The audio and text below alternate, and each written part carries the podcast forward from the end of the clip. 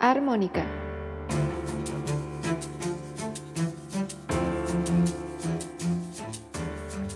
Pláticas musicales inesperadas.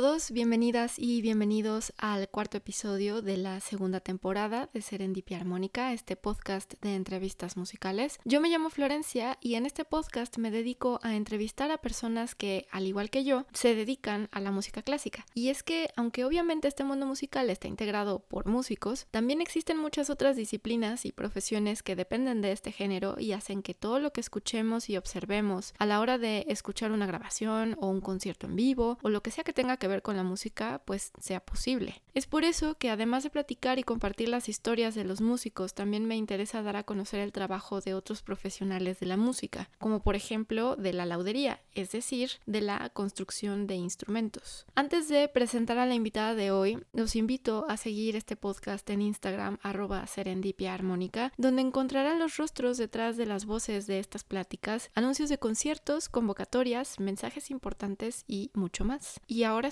vamos con la invitada de hoy. Ella es especialista en la construcción de instrumentos de cuerda frotada, es graduada de la licenciatura en laudería en la Escuela de Laudería del Instituto Nacional de Bellas Artes en Querétaro, México. En 2016 tomó un curso intensivo de construcción de un violín con el maestro laudero Raymond Rie en Sault Ste. Marie, Canadá. En 2018 y 2019 trabajó para un taller en Múnich, Alemania, en el área de montaje y reparación de instrumentos de cuerda frotada. Desde 2018 participa en los cursos en el área de construcción de instrumentos del Oberlin College en Estados Unidos y desde comienzos de este año, de 2020, trabaja para el laudero Ian McWilliams en Brandenburgo, Alemania y reside en Berlín, donde al mismo tiempo construye sus propios instrumentos. Los dejo con Marimar Castaño Nogueras.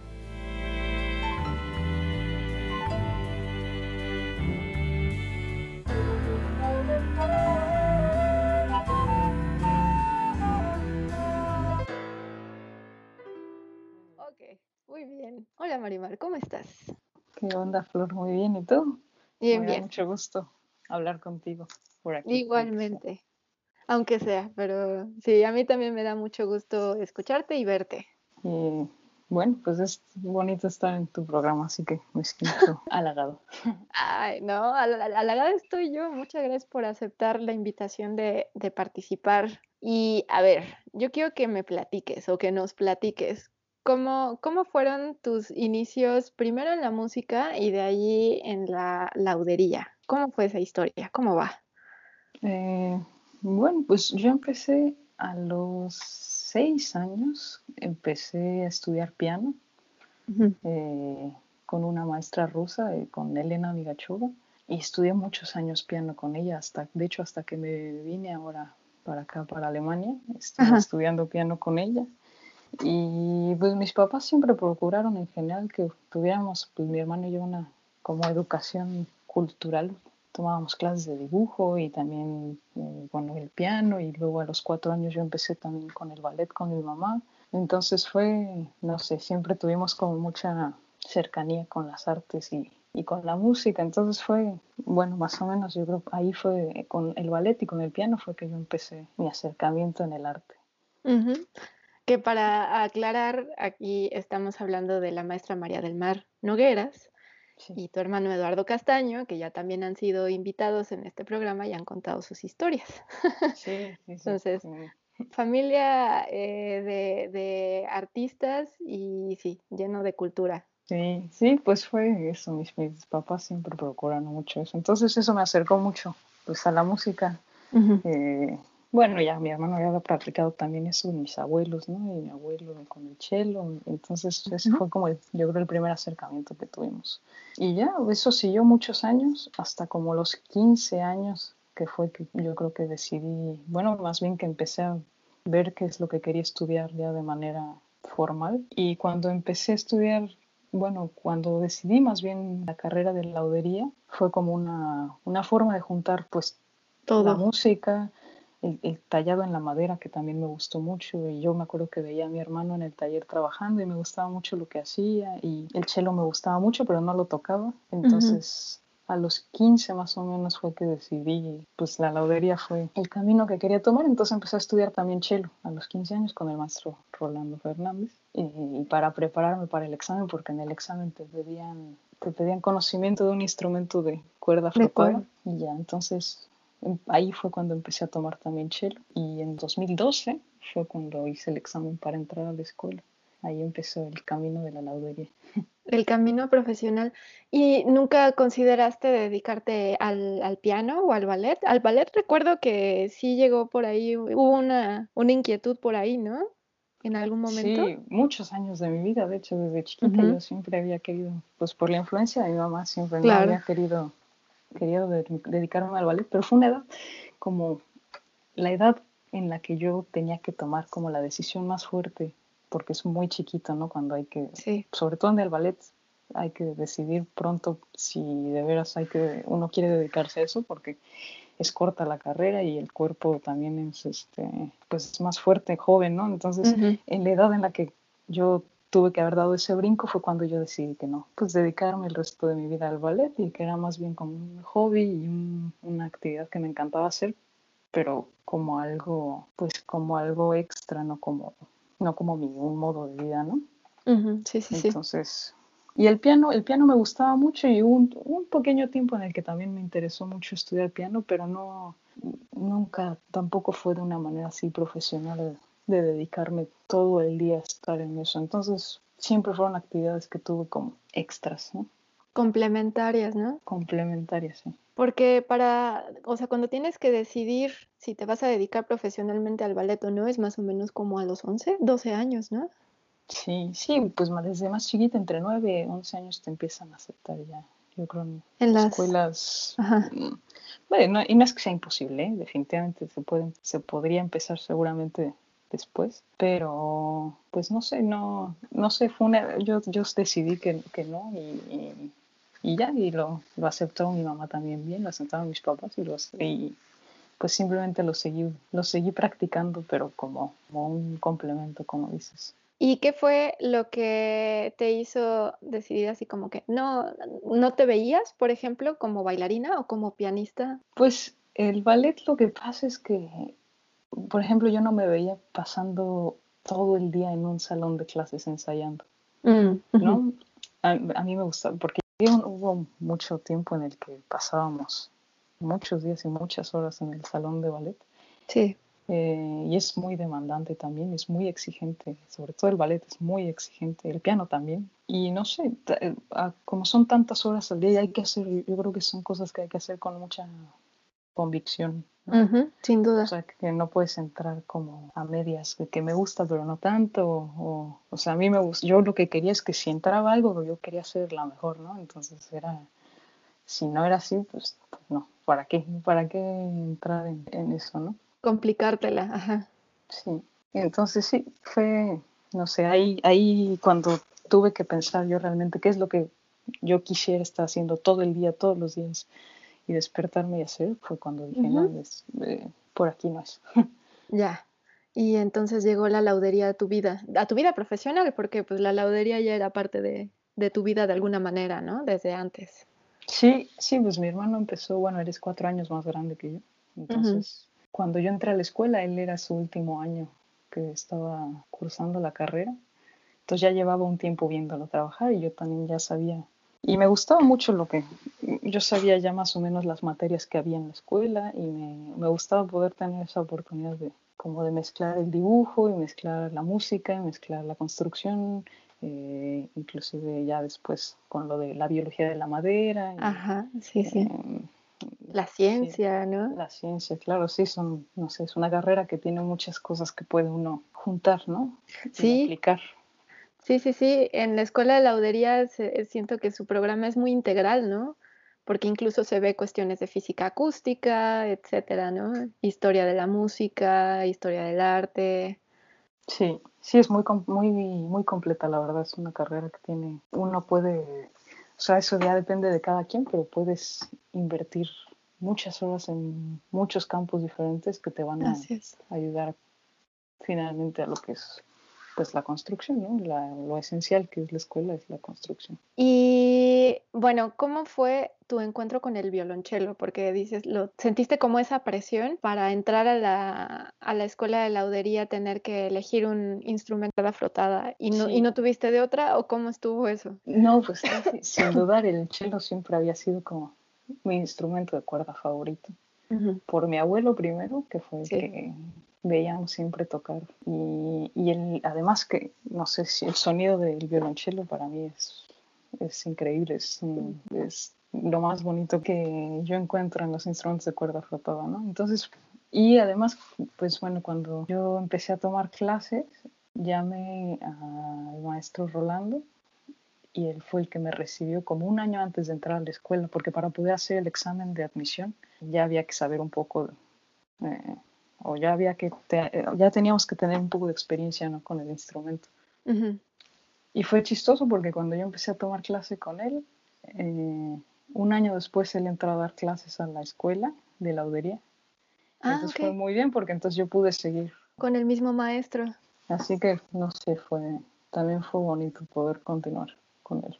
Cinco años. Sí, cinco años. Y bueno, antes de, brincar a la, a la vida ya en la licenciatura en laudería, ¿cómo fue tu experiencia con el piano, con tu maestra, tantos años? ¿Cómo fue esa etapa de tu vida? Yo creo que el piano fue también para mí, es para mí un instrumento muy importante que ha estado presente ya muchos años, ¿no? Y me ha servido mucho, también me facilitó mucho, por ejemplo, para empezar a tocar el cello, haber tocado el piano fue tener un poco de conocimiento en, música y el piano es un instrumento que yo lo siento como, como una especie de tronco común que te facilita un poco entender mucho más fácil los otros instrumentos. y, y, siempre la maestra con la que estuve, Elena, fue toda mi vida, también estuve con ella, fue, también fue muy bonito, fue una maestra que me tuvo mucha paciencia y fue una maestra que pues que quiero mucho también, ¿no? Y que fue importante en el trayecto. ¿Sigues tocando piano ahorita en Alemania? ¿Tienes oportunidad? Sí, tengo un teclado que no es lo mismo, la verdad. Es bastante, o sea, hay una diferencia así abismal enorme poder tocar el piano, pero bueno, es lo que hay porque estamos aquí en un apartamento chiquito y, y es y pues el dinero y todo es. Sí. Pero bueno, algo es algo y está bien. He podido continuar tocando tocando de ah, manera personal, que es también otra cosa completamente diferente, porque ya una vez que no tienes maestro, ya eres tú solita, ¿no? Y la única que se pone la disciplina eres tú, entonces...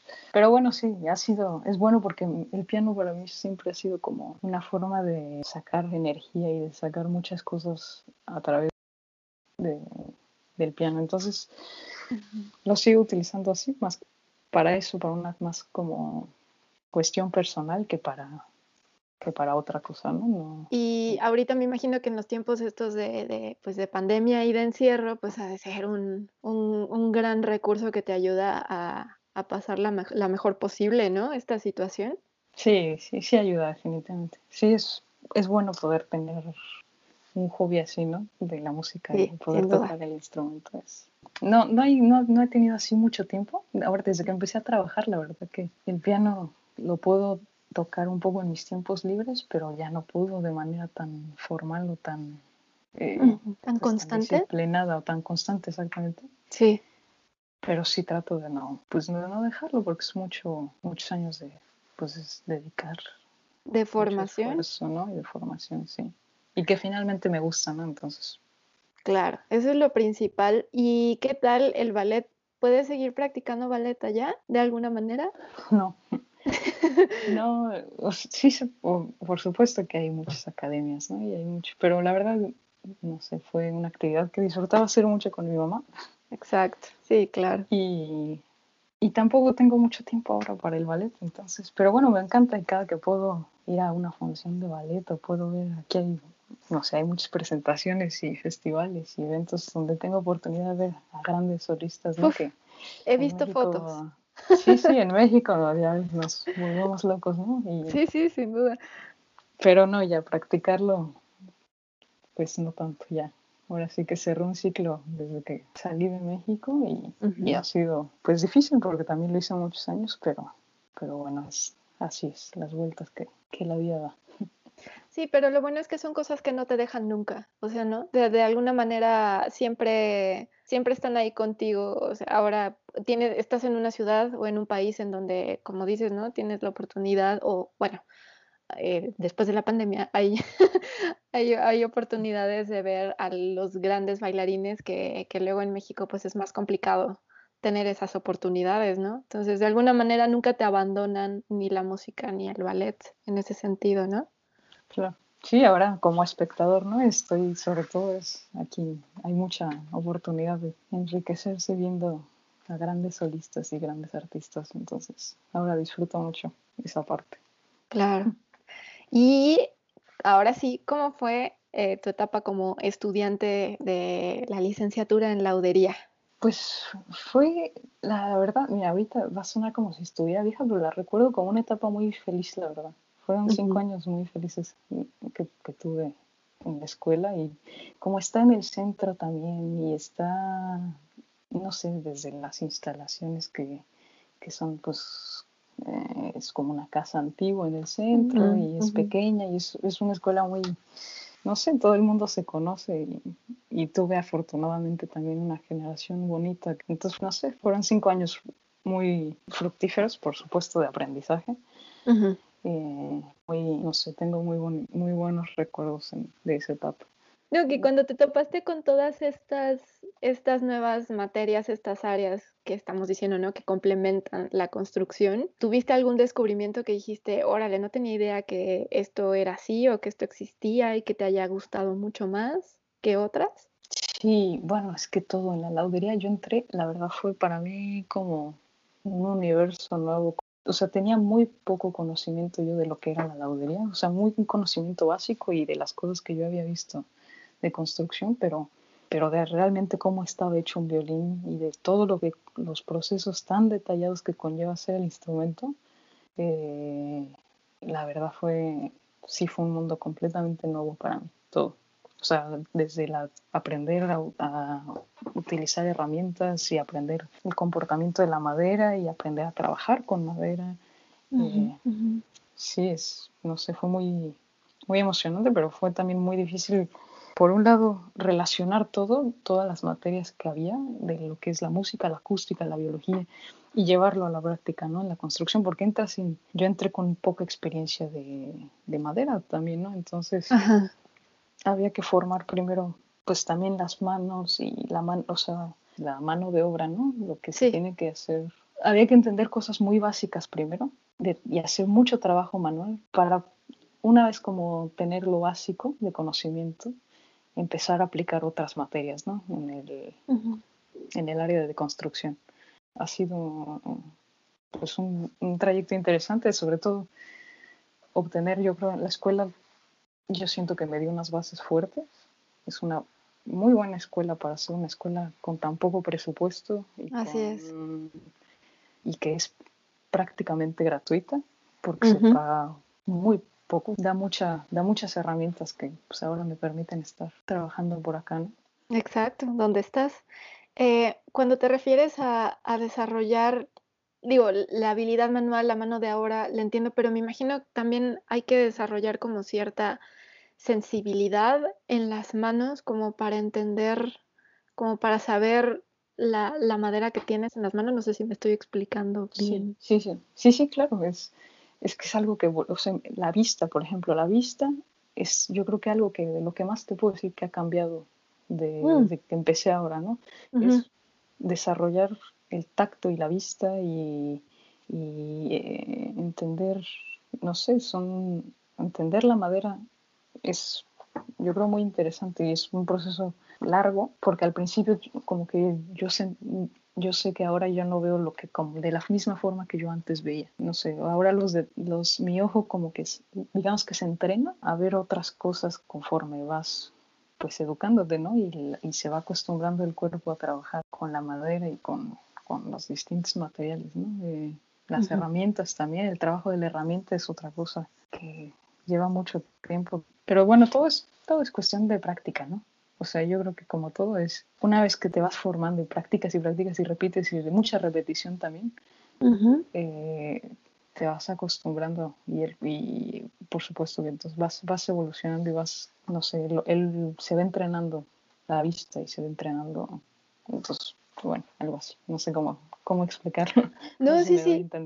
Sí, bueno, creo que sí, porque aparte creo que aparte de la práctica es, es tener siempre una, es desarrollar una capacidad de observación, ¿no? De, de, de, cuestiones incluso, pues no que no sean, que no se puedan sentir al revés, o sea, siento que incluso hasta el olfato, o sea, aunque, aunque normalmente se utiliza, eh, se utilizan ciertos tipos de, de madera para la construcción de los instrumentos, nunca va a ser igual, creo yo, ¿no? Nunca se comporta igual. Claro, sí, sí, pues es, es como, como un ser vivo prácticamente, ¿no? Que Exacto, las sí, distintas maderas, cada madera es, es diferente y incluso dentro de la misma especie hay que saber, hay que saber y entender qué se tiene que hacer diferente en cada, en cada instrumento dependiendo de qué características tiene la madera, ¿no? Claro, porque al final, como dices, es un ser vivo que, que ha absorbido todo su entorno y, todo, y todos los años, ¿no? Que ha estado ahí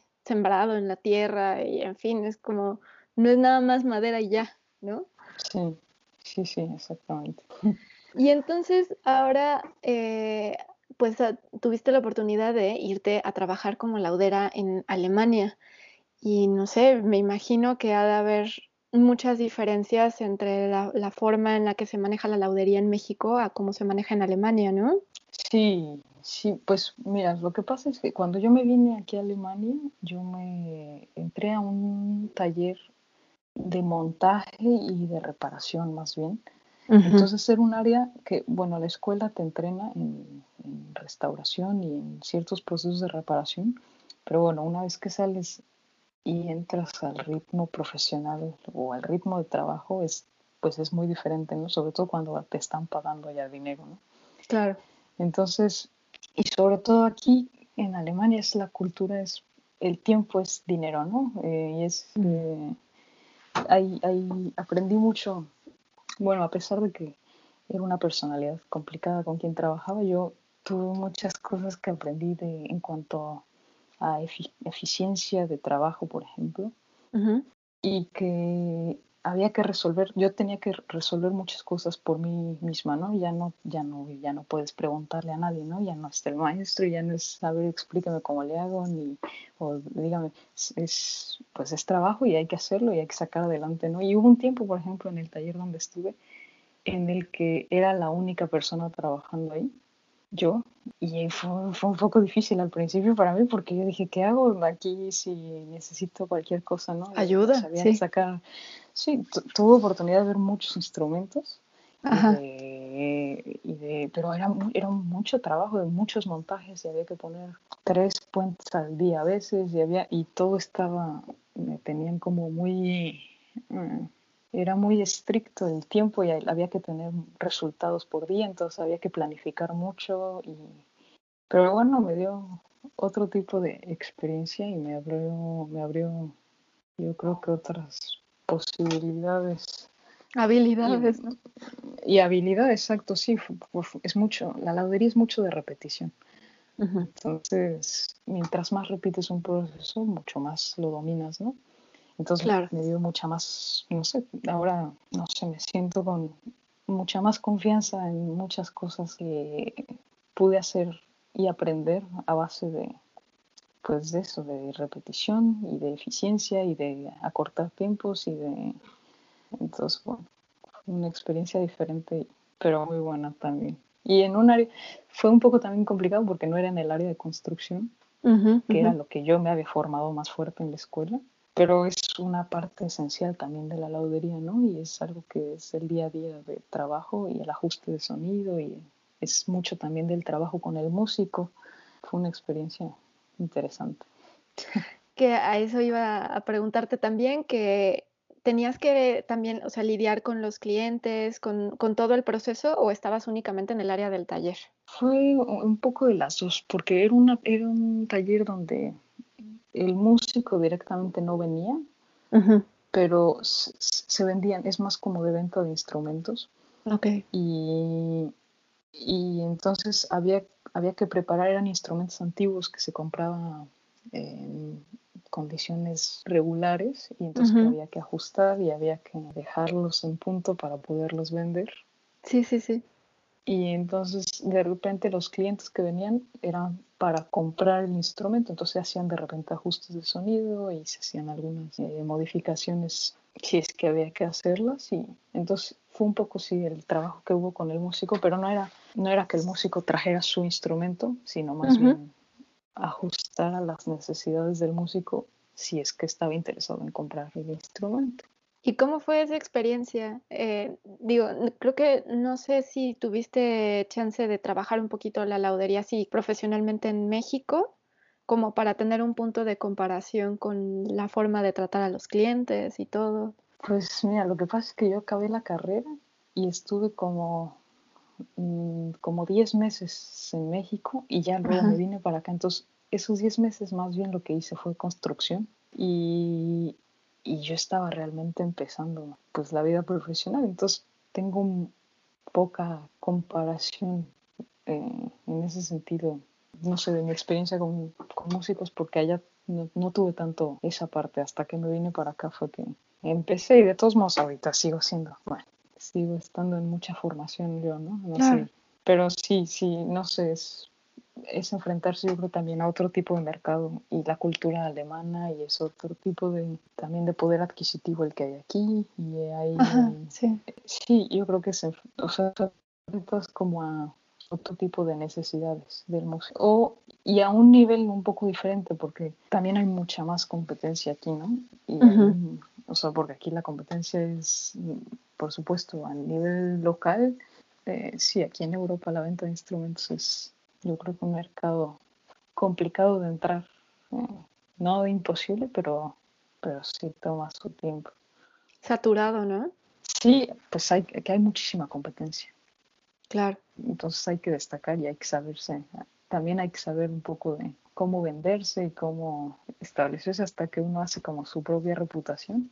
Ajá. Y, y ya, una vez que tiene uno una reputación aquí, pues empieza a caer más trabajo. Es en lo que uno se coloca, digamos, ¿no? En lo que se va posicionando uno. ¿Cuáles fueron las cosas más complicadas para ti de este inicio laboral y, y de vida en, en Alemania, en Múnich? Pues lo primero fue el idioma, por supuesto. Yo, yo había tomado un poco de clases de alemán Ajá, sí, México, sí. pero lo había dejado porque inicialmente yo no tenía planes ya de venirme para acá. Ujú. Entonces cuando me vine mi alemán estaba no, no muy bien. Ahorita sigue estando tampoco muy bien porque tengo muy poco tiempo para tomar, he tenido poco tiempo para tomar clases y, Sí. y desafortunadamente los trabajos en los que estoy he hablado en inglés. Entonces, me ha, para un lado, por un lado, por supuesto, me ha funcionado bien porque, bueno, es un idioma que puedo hablarlo un poco mejor, pero por otro lado me ha retrasado mucho en aprender el alemán. Entonces, pues lo primero fue eso, adaptarse a la sociedad sin hablar el idioma es, es más complicado, ¿no? Es, Sí. toma más tiempo. Y la segunda, pues fue, yo creo que es culturalmente aprender eh, los ritmos de trabajo de aquí, ¿no? Y, y, la disciplina y la seriedad con la que se, que se hace todo eso y se respeta. Yo creo que eso es como los, las primeras dos cosas que tuve que adaptarme aquí. Pero para mí fue, ha sido, Claro.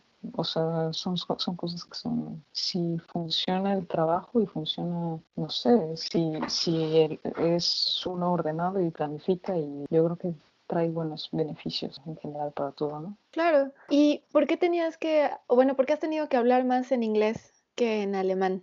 En Múnich porque mi jefe hablaba inglés Ok. muy bien. Y entonces, y aquí en Berlín lo que pasa es que en el, bueno, en Brandenburgo donde trabajo, está, mi jefe es canadiense, entonces también habla inglés.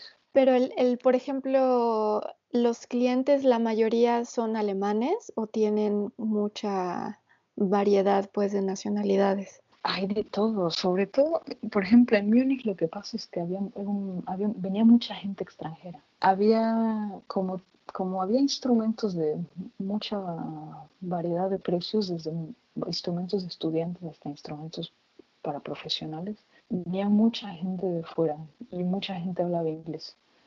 Y, y generalmente los que hablaban, por ejemplo, más alemán, los atendía ella. Y ah, aquí en Berlín, como es otra área, es el área, estoy en el área de construcción, no hay, yo no hago clientes y es, es diferente el trabajo, es este, o sea, es, un negocio muy, es completamente diferente, porque ahora mi trabajo es, es únicamente construcción de instrumentos, no es un negocio, no es una compañía de venta de instrumentos. Entonces, no, hay, no hay clientes que yo tenga que atender pues, personalmente en este caso, por ejemplo. Otra cosa que creo que me imagino has de, haber encontrado mucha diferencia es en, en, tu formación en la licenciatura, eh, pues se toman siempre de, modelos a los grandes lauderos italianos, ¿no? Sí. Y aquí están, ahora estando en Alemania, me imagino que hasta la laudería es diferente, ¿no? Sí, sí. La laudería italiana siempre es por excelencia, es como la, la más conocida y los más grandes exponentes, pues Stradivari, Guarneri, Amati, todo, todas las familias más importantes pues vinieron de Italia, ¿no? Entonces yo creo que aunque es Alemania, sigue siendo eh, la laudería italiana sigue siendo muy importante. Okay. Lo que pasa es que aquí lo hay, pues está la escuela de Mittenwald, que es pues muy famosa y muy prestigiosa, y, y que además la laudería en Mittenwald fue muy importante en muchos, muchos años aquí en Alemania. Entonces se produjeron también constructores muy importantes, pero no, yo no, yo no veo, en el área de construcción, yo sigo viendo que la gente no, no hay tantas copias de instrumentos alemanes como la hay de los instrumentos mm. italianos. O sea, siguen siendo los instrumentos italianos como más referente para la copia de, de instrumentos. Y también sé por ahí que eh, en algún momento te llamó mucho la atención eh, meterte a la construcción de pianos, ¿o me equivoco? Sí, no sé, no sé cómo te acuerdas de eso, pero... me acuerdo, tengo buena memoria. Pero eso fue antes de entrar a la bodería. ¿Ah, sí? Y tenía, y tenía, pues como tocaba el piano me gustaba, y estaba con que quería la laudería y eso. Un tiempo sí pensé, pero yo me acuerdo que por mi tamaño tuve un pequeño acercamiento a lo que era lo de pues la construcción y, eso, pero bueno, yo, yo, yo, como que vi que era mucho de cargar cosas y ah, que, y que además el piano es, o sea, la verdad no conozco mucho el negocio de, la construcción de pianos, pero pues es más, hay marcas tan importantes y ya tan establecidas que yo creo que difícilmente uno puede competir, ¿no? Como constructor. Independiente. como autor, sí, exactamente. No es como la laudería, por ejemplo, eso sí es, sigue siendo muy valioso la construcción, ¿cómo se llama? Por autor, ¿no? Sí. Los instrumentos de autor se llama. Pero en el piano no, en el piano yo creo que pues la gente, hay pues hay grandes ya pianos y grandes marcas y casas que hacen fantásticos instrumentos y y no, entonces esa opción quedó así como descartada. Eso descartado, sí. Entonces, más bien siempre tu objetivo, tu tirada ha sido hacer instrumentos de autor, tener como, como tu propia, de alguna manera tu propia línea. O sea, nunca pensaste como, por ejemplo, bueno, pues yo quiero trabajar para, no sé, Steinway and Sons, ¿no? O algo así. No, la verdad no. O sea, sí, bueno, sí, una cosa sí, eso fue, pero eh, te digo que ya, ya tengo vagos recuerdos de eso, pero sí descarté esa opción porque pues no vi que, o sea, no ofrecía lo que te ofrece la laudería, ese trabajo tan íntimo y tan personal. Como... Ok. ¿Cuál es tu, tu sueño ahorita eh, en cuestiones profesionales? ¿Tener tu propio taller en Alemania o volver a México? ¿Trabajar con tu hermano en su taller? ¿Cuál es como ahorita tu, tu aspiración? Pues mira, por lo pronto ahorita, aunque me encantaría volver a México, es Alemania me ahorita me ofrece muchas cosas que yo en México no podría sí, tener en este momento y sobre todo en la cuestión de formación en la que quiero, en la que estoy ahorita. Mm, bueno, tengo oportunidad de tener un, un salario y que tengo oportunidad de aprender a la vez, eh, trabajar con alguien que, que, admiro y que me gusta y, entonces, no sé, en México, yo, si yo volviera a México yo tendría que volver a empezar de cero un poco. Sí, sería difícil. Pero bueno, no sé, es algo, no sé, no, no lo puedo descartar porque finalmente México sigue siendo pues mi país, ¿no? Y lo más, no sé, es aunque hay muchos problemas que tenemos, sigue siendo pues, un país muy especial, muy... Pero bueno, está bien, o sea, Alemania lo que pasa es que también ofrece muchas cosas positivas y que puedo, creo que en este momento de mi vida me, gusta estar aquí, necesito estar aquí. Quizá en un par de años tal vez pueda pensar, no sé, me gustaría más pensar en una idea de poder estar en ambas partes, tener un poco de los dos mundos. Claro. Y yo creo que se puede, pero bueno, todavía no. o sea, un par de años todavía. ¿Con qué elementos de la, de la cultura alemana te has identificado y con qué, y qué elementos extrañas de la cultura mexicana? Mm, identificado, pues, mira, yo, yo me considero, sí me considero una persona muy disciplinada en muchas cosas. Entonces creo que no ha chocado tanto conmigo eso. O sea, el, modo de trabajo aquí y mm, la eficiencia con la que funcionan las cosas ha sido algo que me gusta y me, he sentido, por ejemplo, que es algo que se puede admirar y se debe se debería yo creo aplicar, ¿no? En, en lo que se pudiera. Sí.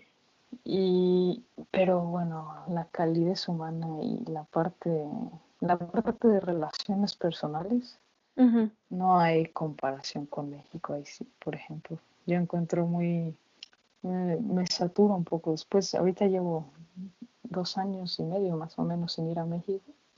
Sí. Y, y me satura mucho la, ya un poco la cultura aquí es, es un poco porque es, hay que adaptarse y hay que seguir muchas reglas y hay que ser si quieres pertenecer como, o sea, digamos que si, aquí en Alemania si tú te apegas a, las reglas y al funcionamiento del país, el país te va a responder de vuelta, ¿no? O sea, El, el, gobierno, el gobierno va a procurar que, que, uno como persona y como individuo tenga las necesidades básicas y que se despreocupe de cosas básicas como el seguro médico y como el trabajo y garantizar cierto modo de vida digno. si, uno, si uno hace las cosas bien, aquí en Alemania yo creo que es algo que siempre funciona, ¿no? Y eso es, pero bueno, entonces eso es, eso es lo positivo que yo tengo aquí, pero bueno, falta mucho esa parte de, de la calidez humana y de la, la parte de, de, relaciones personales y de, y de la gastronomía mexicana, por supuesto. claro, claro. Sí. Así que bueno, son unas, unas por otras. ¿Y has podido relacionarte, tener como un, buen círculo, sobre todo hasta en, la laudería y en la música, ahí en, con alemanes sobre todo, o es como ya más mezclado? Pues mira, Múnich, por ejemplo, en Múnich es eh, una ciudad muy conservadora. y era mucho más, yo sentí mucho más apego a la cultura alemana ahí. Y aquí en Berlín es muy internacional todo. Hay, conozco pocas personas que sean realmente de aquí de Berlín, por ejemplo. Ok. Y hay mucho internacional, hay mucho estudiante extranjero que, que viene a estudiar y entonces sí, yo creo que es, es, como son ciudades muy diferentes y definitivamente más, más hacia la cultura alemana en Múnich. ¿Qué lauderos se te vienen a la mente ahorita eh, que pueden ser como referencia, lauderos actuales. Que son... Lauderos actuales. Sí. Mm. ¿Has podido conocer alguno en Alemania? Es una pregunta difícil. Sí, lo que, bueno, es que yo creo que va a depender eso mucho del gusto personal de cada quien, ¿no? Ok. Eh, pero sí, hay mucha gente que admiro. La persona con la que trabajo ahora, me gusta mucho el, método de trabajo, por ejemplo.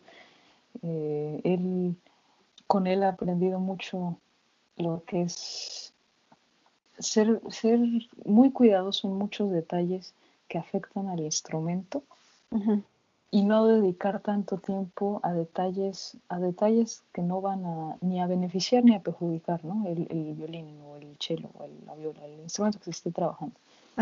Entonces, esos son, por ejemplo, cualidades que me gustan mucho. Entonces, y no sé, hay, hay lauderos, es que no te quiero decir nombres particulares, pero más bien lo que yo admiro de los lauderos, de la gente que admiro, por ejemplo, es, no sé, que tienen tienen un, una visión de la estética y de la belleza que no necesariamente tiene que ser perfecto para ser bello, ¿no?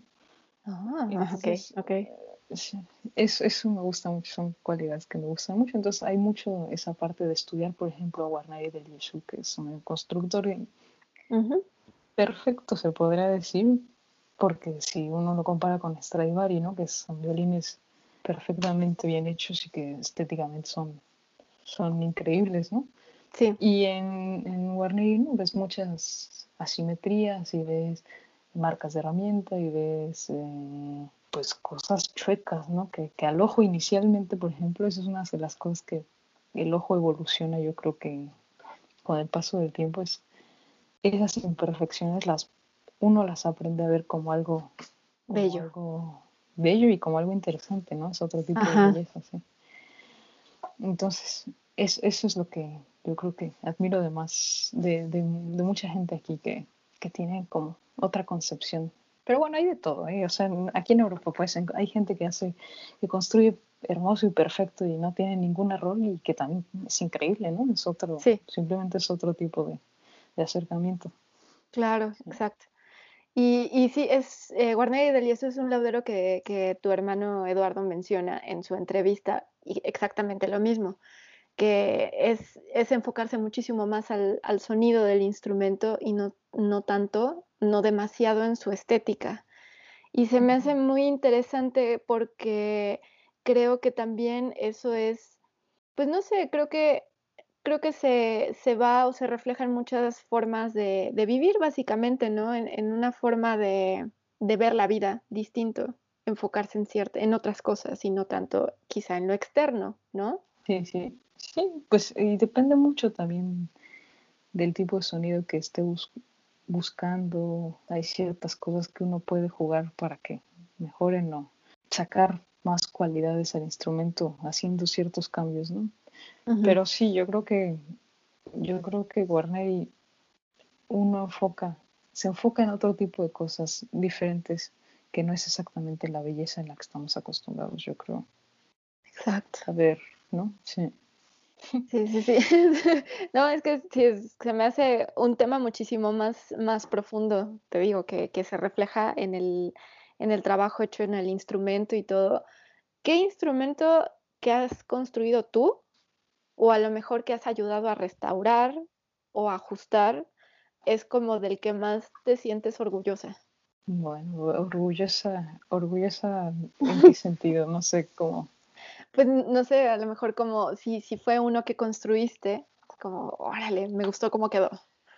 O uno que ayudaste ahorita estoy, por ejemplo, construyendo un Barney y el, el Lord Wilton, que es un violín, un modelo muy famoso que mucha gente se inspira porque es un modelo, eh, yo creo que intermedio, de un, que tiene cara, muchas características del constructor importantes, sin rayar en, en una cosa muy a la vista eh, diferente, ¿no? O, uh -huh, entonces, uh -huh. ahorita estudié mucho ese modelo y eh, hay estuve observando muchas fotografías y tuve oportunidad de trabajar con los moldes de yeso que son réplicas eh, del instrumento original, entonces se puede observar las bóvedas y se, puede, se pueden observar muchas cosas y fue muy emocionante eso. Yo creo que es, ha sido un violín muy interesante para mí estudiar. Pero pues no sé, es, yo, yo creo que ese ha sido hasta ahora el que más me ha llamado la atención, pero hay, hay, hay cantidad de de modelos y de diferentes cosas, no sé, de chelos, por ejemplo, ahora, ahora tengo la oportunidad de trabajar mucho con chelos uh -huh. y también es muy... Lo que pasa es que en el chelo, por ejemplo, como yo ahorita no tengo un taller propio, lo que hago es, en el taller donde estoy trabajando, tengo oportunidad de construir mucho, ayudar mucho en los procesos de construcción del chelo. y es otra cosa también, diferente completamente. Y también es muy, muy emocionante poder ver el resultado final y ver cómo suena y ver los ajustes y los cambios. Es, yo creo que, no sé, también me gusta mucho. Muy satisfactorio, ¿no? Sí. ¿Recuerdas algún instrumento en particular cuando, cuando recién llegaste a Alemania? ¿Algún instrumento que tuviste que ayudar a restaurar o algo que dijeras, órale, no sé, que por alguna razón recuerdes? Pues eh, en Múnich me acuerdo una vez, a ver, los violines de Mittenwald aquí, por ejemplo, en Alemania ya se ven un poco, bueno, en México yo creo que son mucho más preciados que aquí, Mm. porque aquí en Alemania hay mucho, muchos Ajá. así. Sí, Pero sí. para mí fue muy interesante una experiencia.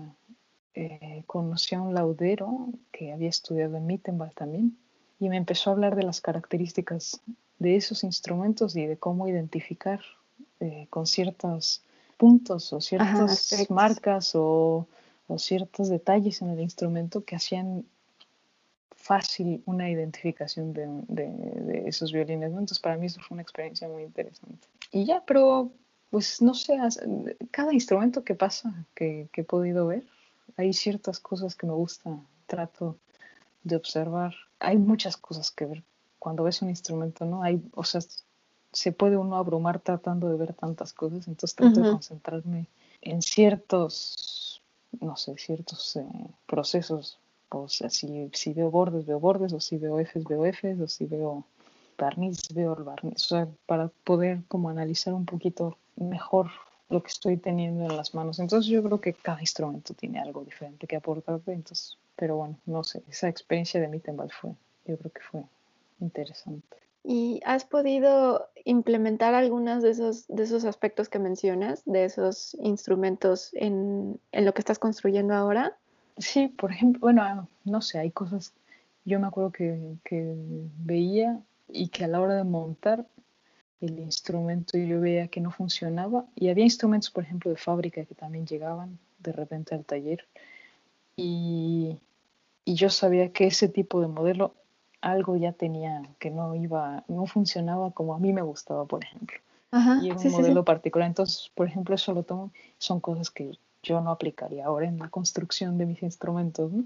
Y para bien, cuando me ha tocado ver instrumentos muy buenos, que digo, wow, esto es algo, algo realmente, o detalles que se ven muy interesantes, o, que, o en, en la forma en la que está construido que hacen que, que trate de implementar un poco eso en los instrumentos que construyo, pero también ahora con, con los moldes de yeso y teniendo oportunidad de ver como ese tipo de cosas es, es muy, muy fácil poder copiar ese tipo de cosas, ¿no? En México yo creo que lo que hace falta mucho es ese acceso a la información que hay aquí. Eso facilita mucho la, la, y sube mucho, mucho más rápido el nivel cuando tienes oportunidad de ver instrumentos buenos o cuando tienes oportunidad de ver referencias Claro. de, de grandes instrumentos. Eso ayuda definitivamente a elevar el nivel mucho más rápido, ¿no?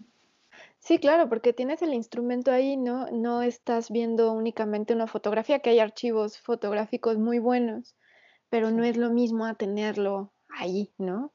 Sí, sí, claro. Sí, pues es eso. Es, en la escuela yo siempre he dicho que la escuela tiene un, tiene todo para ser una escuela de altísimo nivel, pero bueno, Sí, nos falta mucho esa parte de información y de acceso a este tipo de cosas, ¿no? Que en Cremona, por ejemplo, tienes duda de algo y simplemente vas al museo y ves Exacto. el instrumento y ya está, una cosa así.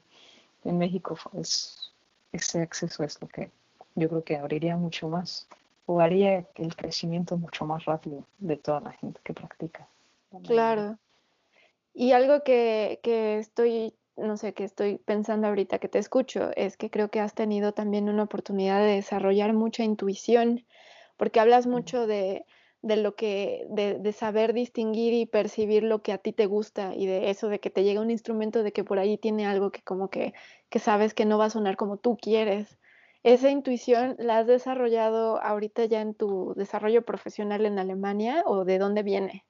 Mm, no, bueno, desde que, desde que empiezas en la escuela, yo creo que se va a empezar, se va formando eso. Lo que pasa es que va, lo que te digo es como mm, lo de los sentidos, ¿no? Que va evolucionando conforme más práctica y experiencia tienes.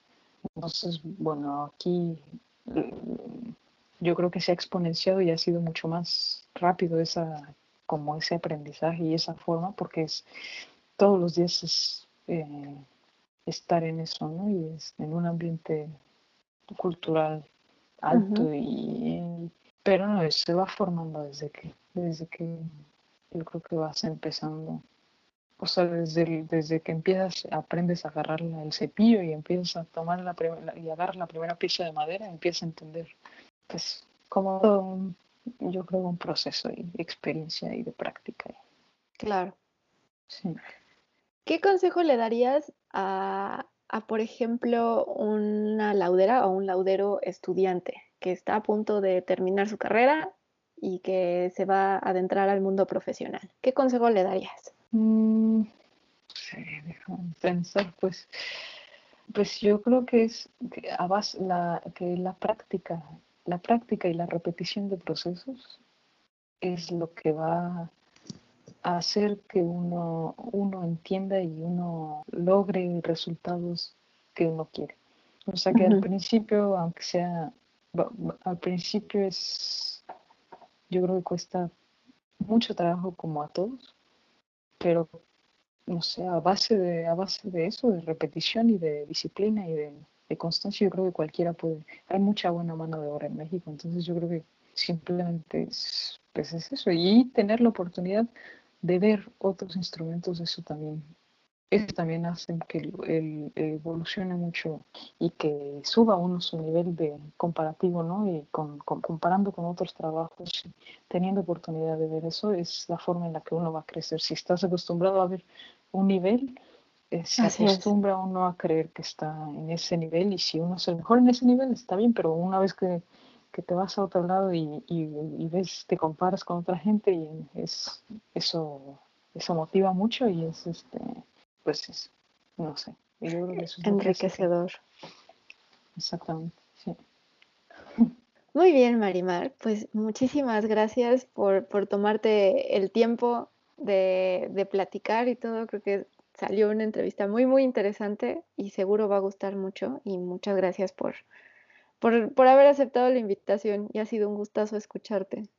No, muchas gracias por invitarme. Soy muy mala para hablar en estas cosas, sí. no. La, verdad que. Pero bueno, te agradezco que me, hayas invitado y que estés haciendo esto. Está, me gusta mucho tu programa y estás. Que crezcas mucho tú también con, Ay, muchas gracias. Todas estas entrevistas y todo. Muchas gracias. Mira, esos comentarios viniendo de ti son muy valiosos. Así que muchas gracias. No, gracias. Esto fue Serendipia Armónica.